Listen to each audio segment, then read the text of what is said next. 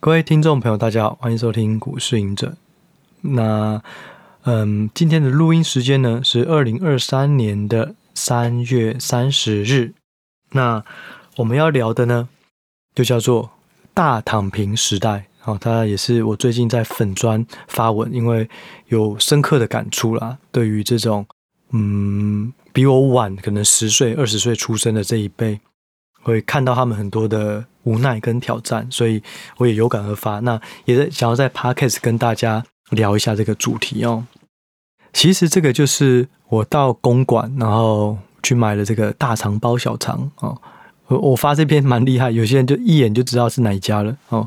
反正蛮还 OK 啦，虽然涨价，但是还是蛮好吃的啊。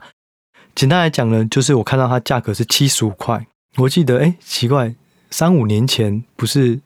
是五十块而已，怎么涨那么多？那从这个东西，我开始去延伸，近期看到一些价格变化，像是缺鸡蛋啊，什么一蛋一斤可以到什么几百块，网络上那时候传就很夸张。然后呢，蛋以前以前加一颗在早餐店可能是五块八块，现在可能一颗要十五块，可是十五块可能毛利也没有过去那么高，也就是说成本真的上升。另外卤肉饭也是一样哦，这是我最近在吃便当，只要看到卤肉饭都是三十块一碗。我记得以前不是白饭十块，卤肉饭十五块吗？我的以前当然可能是八年前、十年前等等的啦。哦，所以我就是觉得，就是说这种物价快速上涨的过程中，其实带来了一些问题。简单来讲，物价上涨本身没有问题，哦，就是说通膨，就是一个经济成长的国家原本就会通膨。通膨是正常是健康的事，但是通膨差不多差不多压在两趴左右，这个是健康好的通膨，不能没有通膨，没有通膨也不行，一定是要有一些低通膨这样的经济体发展才会比较健康。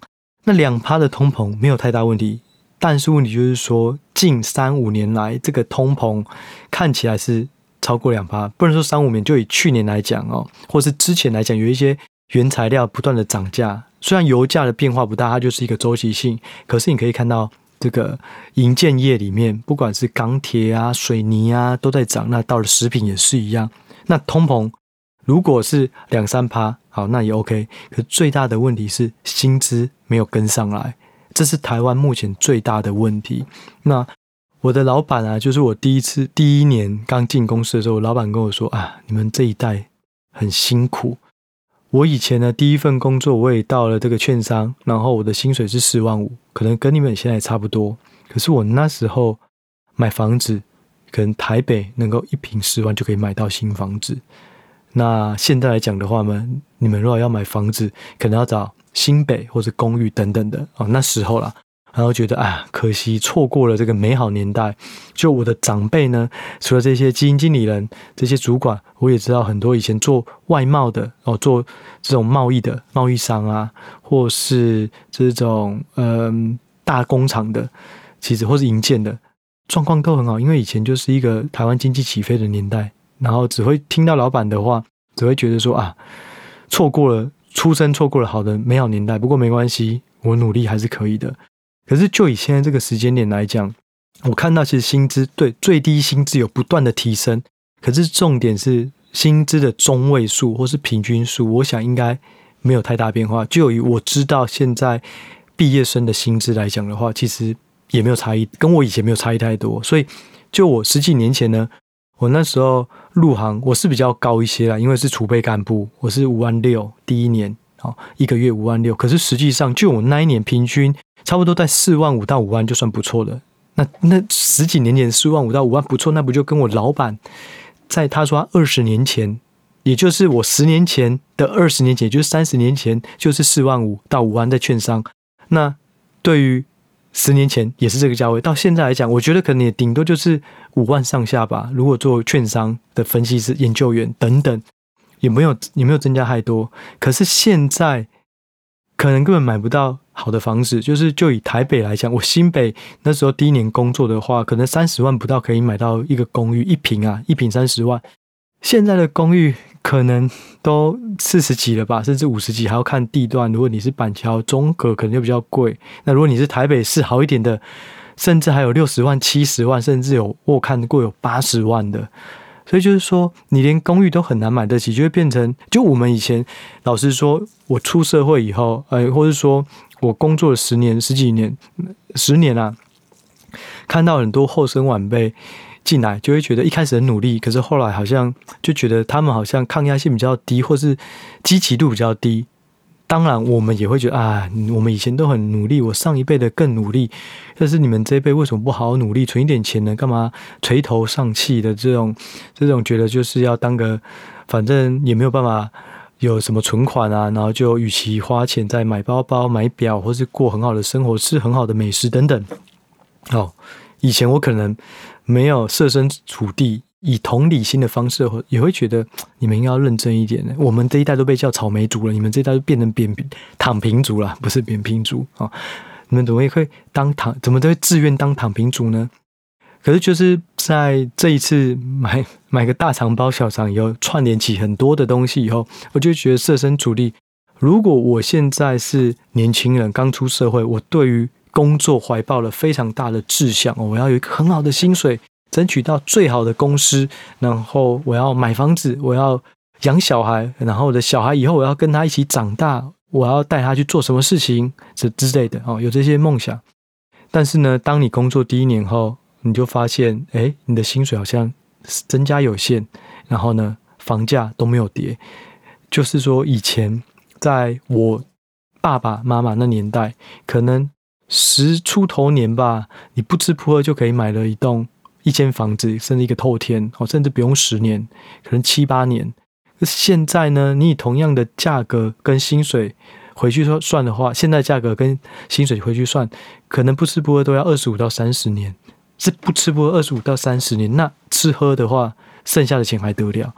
所以根本距离太遥远了哦。所以就是我会想到，就是说这些年轻人他在放弃之前，他绝对也是有努力。也是有很宏大的志愿，可是当你面对现实的开始产生无奈，就像我说的，你以为你的球队哦放弃，现在放弃比赛就结束了，你也知道，所以呢，这些人他很努力，可是比赛的时候发现，哎，怎么比分一开始就是零比一百，然后对方呢都是专业的直男队，就我们都是这种国高中的校队，那怎么打？所以你根本就直接放弃了，因为差距太大了。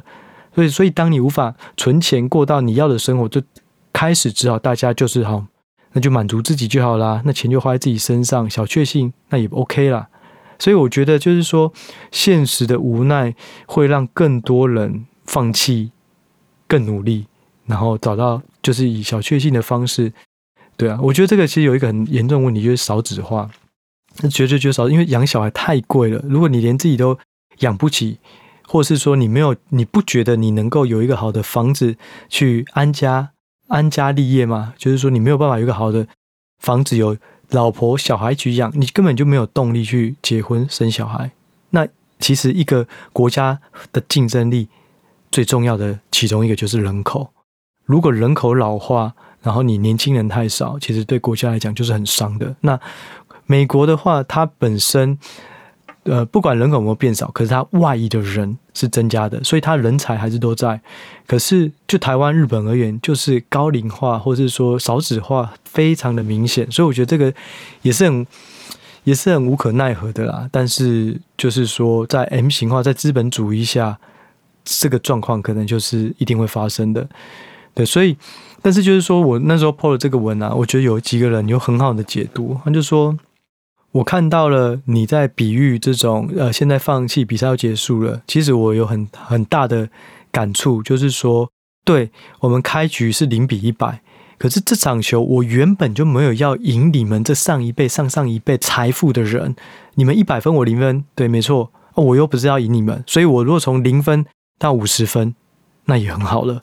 我觉得这个就是有人有这种留言反馈给我，就觉得嗯，这个想法很正面，的确是啊。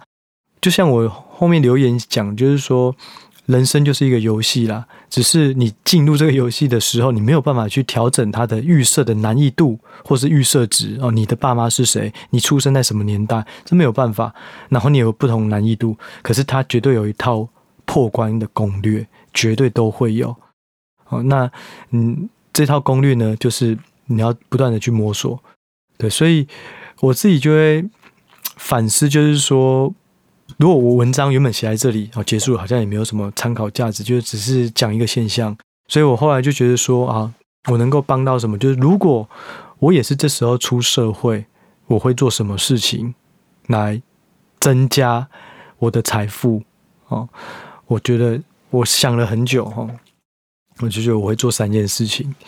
第一个就是成为稀有人才。因为当你有了稀有人才，你就不会被自动化，不会被 AI 所取代。那你的薪资呢，也可以本薪也可以获得比较高。所以，当你有稀有人才，你是稀有人才的时候，就会有更多的国际企业这种好的大的集团招揽你。那你进去以后，你就可以有更多的学习资源，有更多的舞台平台发挥你的能力，你的薪水就可以变现哦，把你的能力。变现，你的薪水就越来越高，你就可以开始有比较好的收支。所以，第一，成为稀有人才；第二，就是进入好的大企业，学习跟扩大自己，那让自己自我成长。那第三，学会投资。没办法，钱滚钱才是最省力的。可是，你钱滚钱的前提是你要有钱。那你要怎么怎么有钱？就是累积你的你的本金，或是说累积你薪水。的高度哦，当你的每年存的钱都越来越多，那这笔钱拿去做投资就会有效果。如果你只是个十万、二十万投资，当然会有帮助，可是你要达到透过被动的收入让你有更好的生活，可能效果有限。所以一定是你的本薪先提高。再去找到好的投资方式，这投资方式不一定说你要投资成金哦，超强什么动能投资、当冲期货怎么都不用，你就是稳健的把你的存款，慢慢的以一年五趴、八趴的方式取得长期的报酬，其实这样就够了。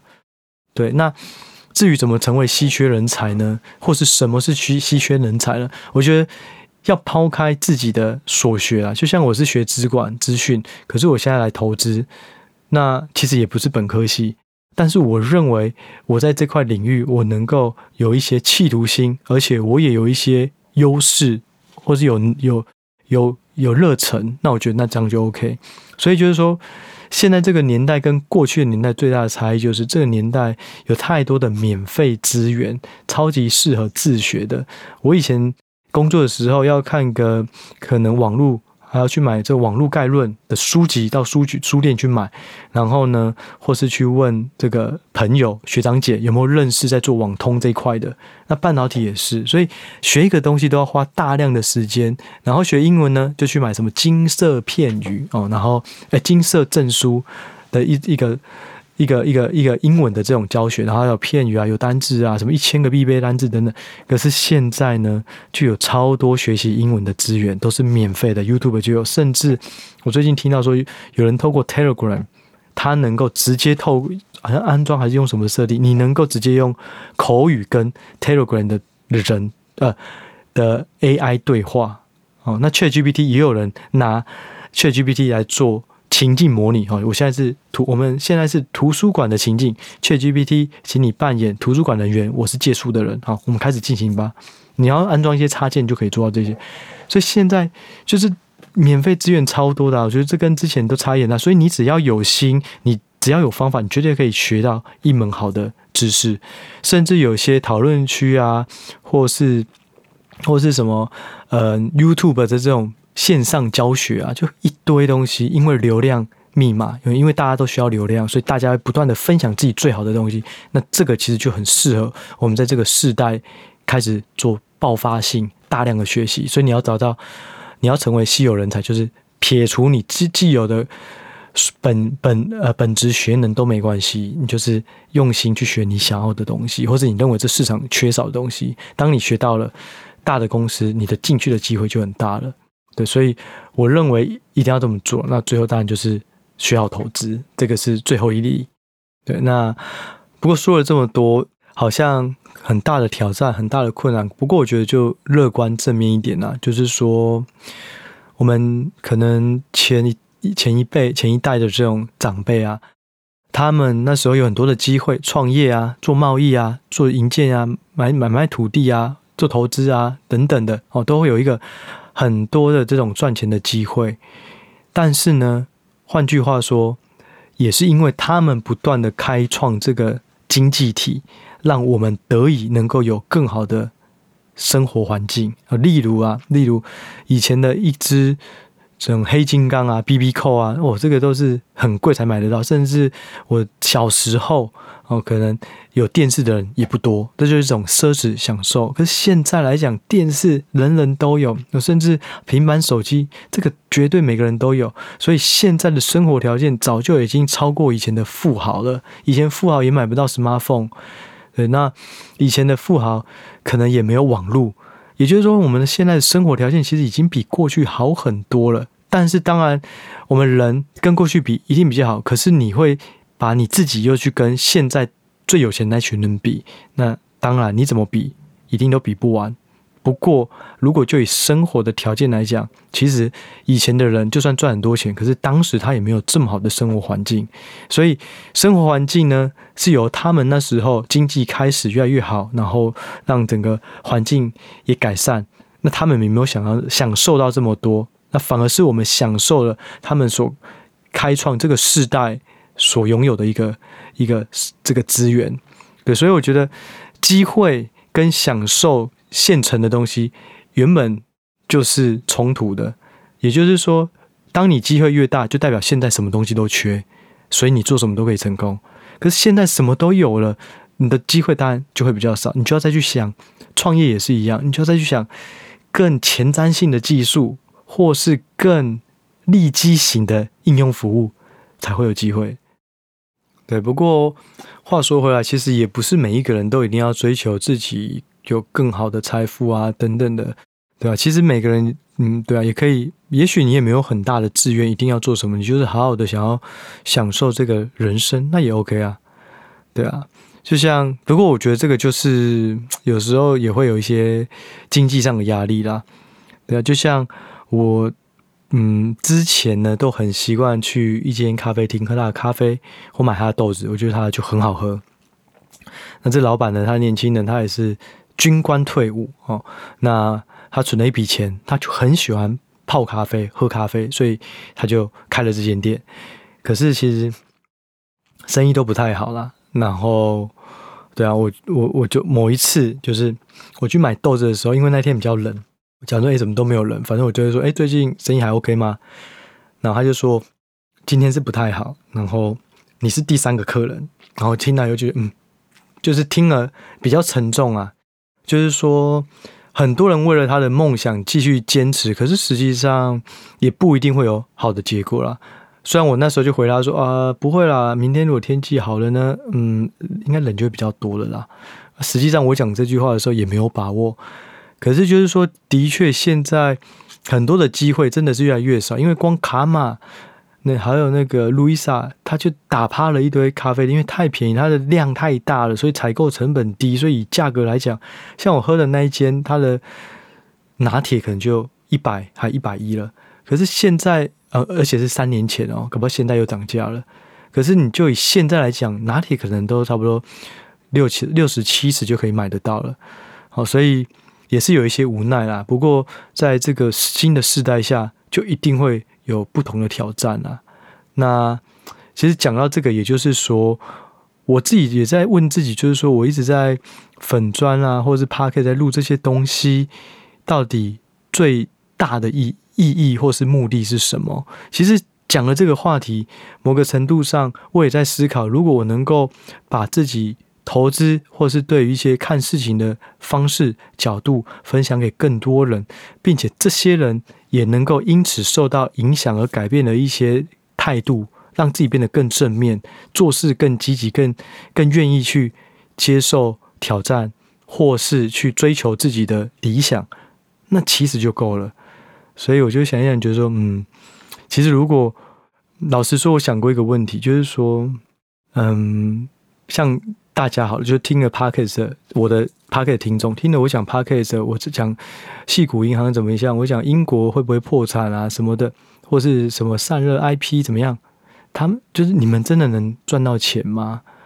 我的答案是不一定能，就是说你当听我的内容，你也不一定能够赚到钱，因为好，我跟你说，力旺很好，可是那时候想很好，后来是从一千五吧跌到九百，很多人可能就停损了，甚至我那时候也有一些人来黑我说啊，力旺不是很好吗？怎么样？对。啊，这个是后话，但是就是说我跟你讲很好，可是我没有办法永远一直更新说，哎，力旺今天比较不好了，最近产业有什么变化，终端需求怎么样？我不会更新，所以如果你没有听到我之后更新，你可能就卖掉就亏了。所以也就是说，我的 p o c k e t 并没有，我的 p o c k e t 内容本身并没有办法帮助所有听众赚钱，但是如果有听众因为听我的 podcast，改变了他的态度跟学习投资的方法，那就有机会赚到钱。